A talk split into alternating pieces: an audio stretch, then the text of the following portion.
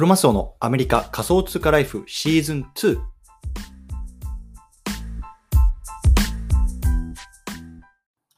皆さんおはようございます。アメリカ西海岸在住のクロマスオです。今日は9月の28日水曜日ですね。皆さんいかがお過ごしでしょうか？今日も早速聞くだけアメリカ仮想通貨ライフ始めていきたいと思います。よろしくお願いいたします。さて、今日なんですけども、今日はね、駐在と Web3 メタバース NFT は相性がいい、ね、こんな話をしていきたいなと思いますね。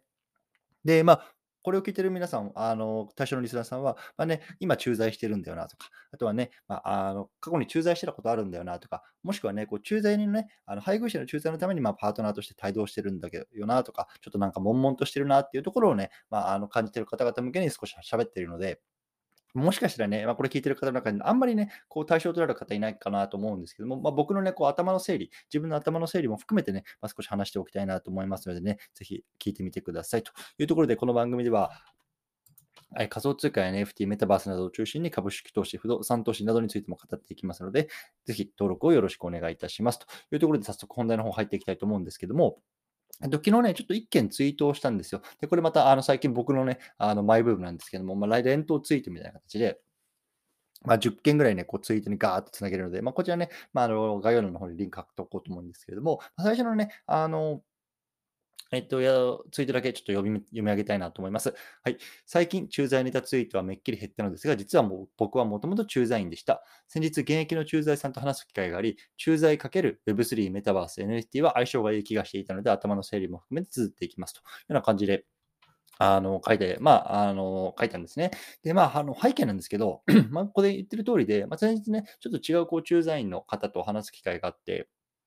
で、まあ、その方と話してる中で、あ、なんかね、俺が今、あの、発信してるこの Web3 とかなんかメタバースとか NFT とかってなんかね、相性いいんじゃないかなっていうところを感じたので、まあ、なんかその辺をね、こう何かしらこうブレイクスルーできるような、まあ、サービスというか、プラットフォームができたら面白いんじゃないかなと思ってるんですね。うん。で、あの、ちょっと具体的に話していこうと思うんですけども、あの、まずね、その駐在ってどういう、あの、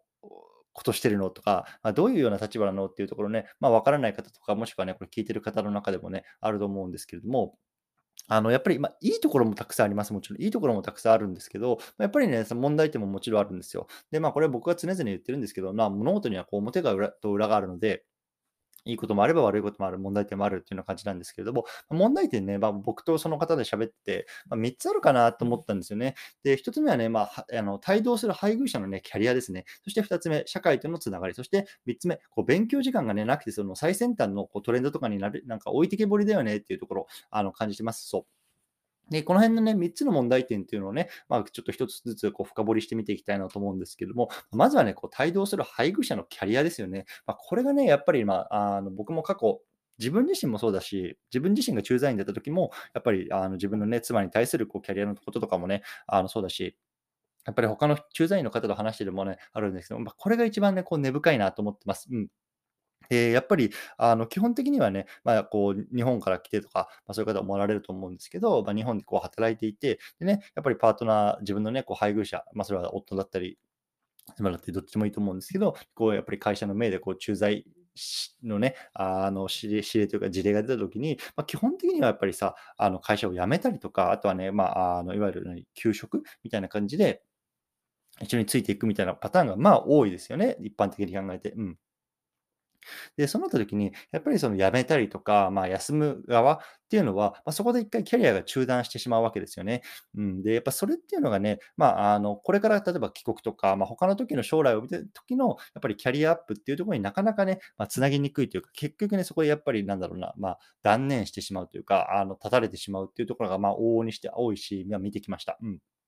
で、特にね、じゃあ、あの、一方でね、じゃあさ、現地で働けばいいじゃんみたいなね、あの、ことを言う方いるかもしれないですけども、これもね、なかなか簡単じゃないんですよ。もちろんね、まずその、就労局ビザですね、就労ビザ。ね、例えばそういうようなさ、あの、もちろん国とかによってだと思う思うんですけど、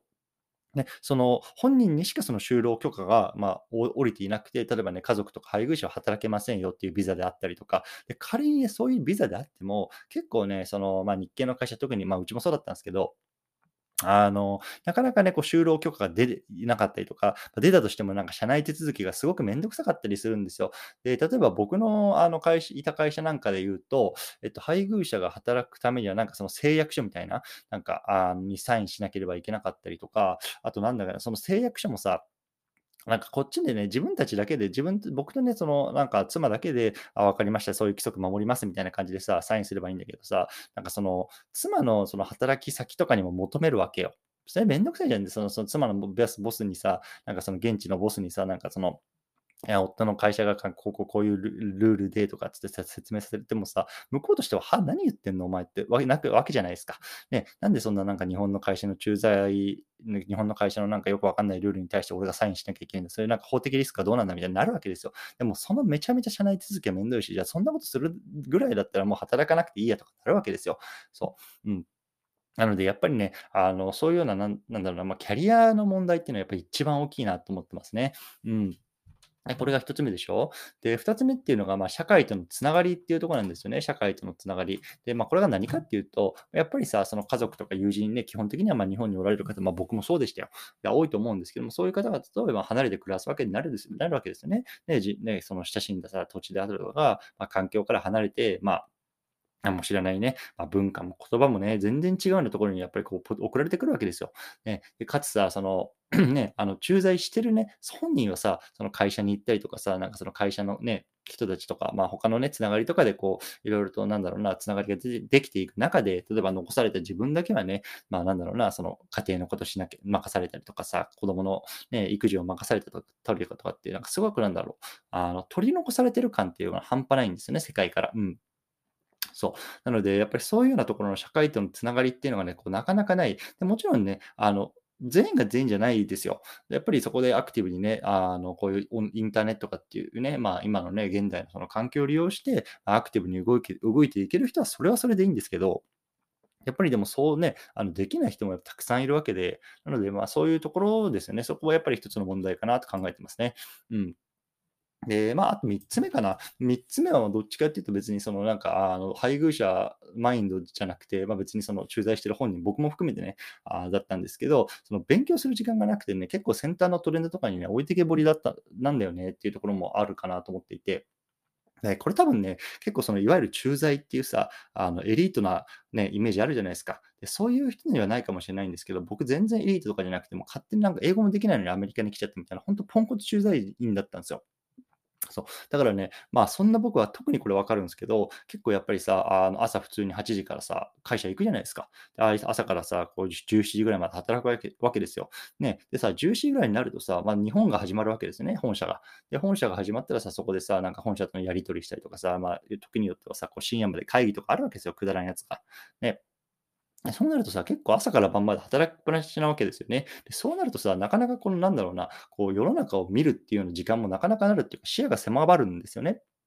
そういうところでさ、そのインプットの時間とかっていうのは全然取れなくなっちゃうんですよ。で、まあもちろん本当にこれは人によって、僕が全然その意識低い系だったからさ、そういうインプットの時間とか取れなかったんですけど、だから逆になんだろうな、あの AI とかブロックチェーンとか、そういうような技術っていうのがさ、2017年とか18年とかに出て、なんかその盛り上がってた時期、いわゆる。まあ、そうか、それぐらいだよね。あの、盛り上がった時期っていうのは全然僕そんなの知らなかったっていうか、もう全然キャッチアップできてなくて、ほんで、去年とかかな？去年とかやっぱりその DeFi バブルとかさ、その NFT とかっていうのがバブルになって出てきた時にようやく、あ、こんなんあるんやって思って、あの、触り始めたっていう感じなんですよ。なので、やっぱりそういうのなんだろうな、この先端トレンドを学ぶ機会とかっていうのもないなというか、まあ、触れる機会っていうのがないな、少ないなっていうのは思うんですよね。うん。なんで、この辺も問題かなと思います。うん、そう。なので、まあ、ちょっとね、一回問題点だけまとめたいと思うんですけど、まあ、一つはその帯同する配偶者のキャリアですよね。うん、で、二つ目が、まあ、社会とのつながり。ね。あの、で、そして3つ目、そういうね、その先端トレンドにね、対する、なんだろうな、あの置いてけぼり感みたいなのがあるよね。この辺もね、こうちょっとその、駐在っていうところの一応問題点としてまざっくり挙げたんですよね。うん。で、まあ、そんな問題を解決するために何ができるのかなっていうところをなんか考えていて、でまあ、その一つがなんかそんなんだろうな、今いわゆるなんだろう、まあ、バズワードってなってますけど、まあ、DAO、まあ、駐在 DAO みたいな感じでさ、まあ、仮に名前つけますけど、そんなね、コミュニティをね、立ち上げたらね、どうかなっていうのを思ってるんですよ。で、まあ、コンセプトは、そういうね、駐在とか、まあ、駐在帯同中に、まあ、そういうのね、こう最先端のトレンドとかっていうのを学んで、まあ、帰国したりとかね、そういう時に、まあ、キャリアアップできるようにね、まあ、あの、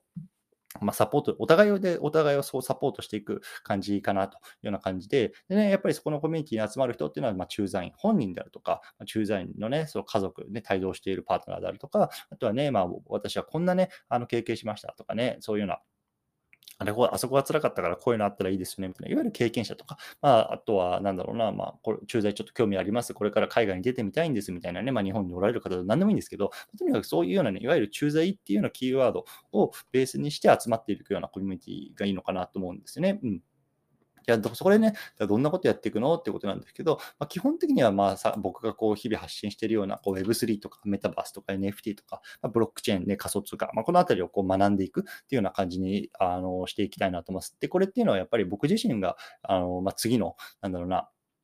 世界を作っていく重要なキーワードとか技術、テクノロジーあのだと思ってるので、やっぱそのあたりをこう学ぶっていうのは、いわゆる先端トレンドに触れるっていうことだと思うんですよね。うん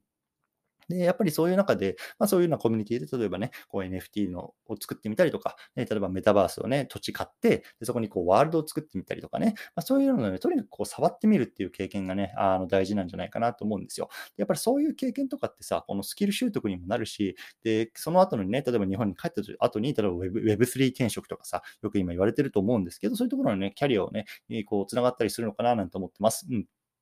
で、あとはまあそう言ってね、こう学んだことを、例えばブログとかさ、まあこういうツイッターとか、まあポッドキャストの何でもいいんですけど、そういうような情報発信とか、そういうような活動をしてさ、例えば少しでもね、なんだろうな、お小遣いの収入とかっていうのが入ってきたりしても嬉しいだろうし、あとはね、まあ、そういうコミュニティがもっと大きくなればね、その中でもしかしたらさ、あなんかライターさん募集してますとか、あのちょっと NFT のデザインしたいんだけど、なんかデザイン得意な人いませんかみたいなところで、まあ、そこの中でこう回してこう経済圏ができているっていうのもね、なんか面白いんじゃないかななんて思ってるんですよね。うん。えー、まあ、この Web3 転職とかっていうとこもさ、あの少し触れたんですけど、この前ね、ちょっとどなたかのツイッターか忘れてしまったんですけど、なんかね、あの日本国内のこのなんか NFT、ね、会社がこうなんか NFT 事業を始めて人材募集みたいな、こうなんか人材要望欄、要項、人材募集要項っていうんですか？に、なんかあの、定期的にこのメタマスクなどの仮想通貨ウォレットを触ってるみたいな感じがあったらしいんですよ。で、それさ、見てさ、え、それだけって思いません？で、なんかこう仮想通貨とかをさ、こう日々触ってる僕は思っちゃうんですけど、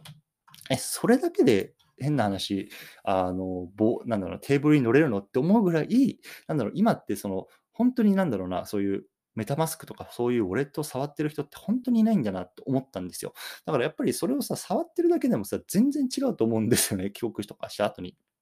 うん、なので、やっぱそういうところをまあ実際にそう触ってみる。で、ね、そういうようなところをなんだ触ってる人、まあ、僕も含めてが、なんだろうな、まあ、メンバーとしてこう働きかけることによって、そういうようなこともできるんじゃないかななんても思ってますね。うん。で、まあさ、表向きね、結構なんだろうな、うわ、すげえ、なんかこんなちょっとビジネスチックで、なんかなって、こう、なんかキラキラしてんな、なんかちょっとそこ近寄りがたいな、みたいな、あの、感じると思うんですけど、まあ、あの、全然そんなこともなくて、結構なんか、なんだろうな、例えば、ディスコードのチャット部屋とかでさ、なんかさ、子育ての相談とかさ、なんか、あのー、いわゆるあるわけですよ。その駐在員同士のさ、なんか駐在家族同士の付き合いとか、なんかあれがめんどくせえなとかさ、こうなんかリアルなワールドではなかなかね、こう吐露できないさ、あの悩みなんかもこう気軽にね、こうチャットできたりする。で、それはもちろんさ、インターネットのまメリットでもあるんですよね。別にさ、顔も名前も知らないわけですよ。僕も偽名使ってますけど、ね、だからさ、それがどこの誰かわからないわけで、あのね、別にそんな中だったらさ、いや、本当に上司がうざくてたさ、とかさ、そういうようなこともできるわけじゃないですか。うん。なんで、なんかそういうようなところのチャット部屋なんかでね、こう、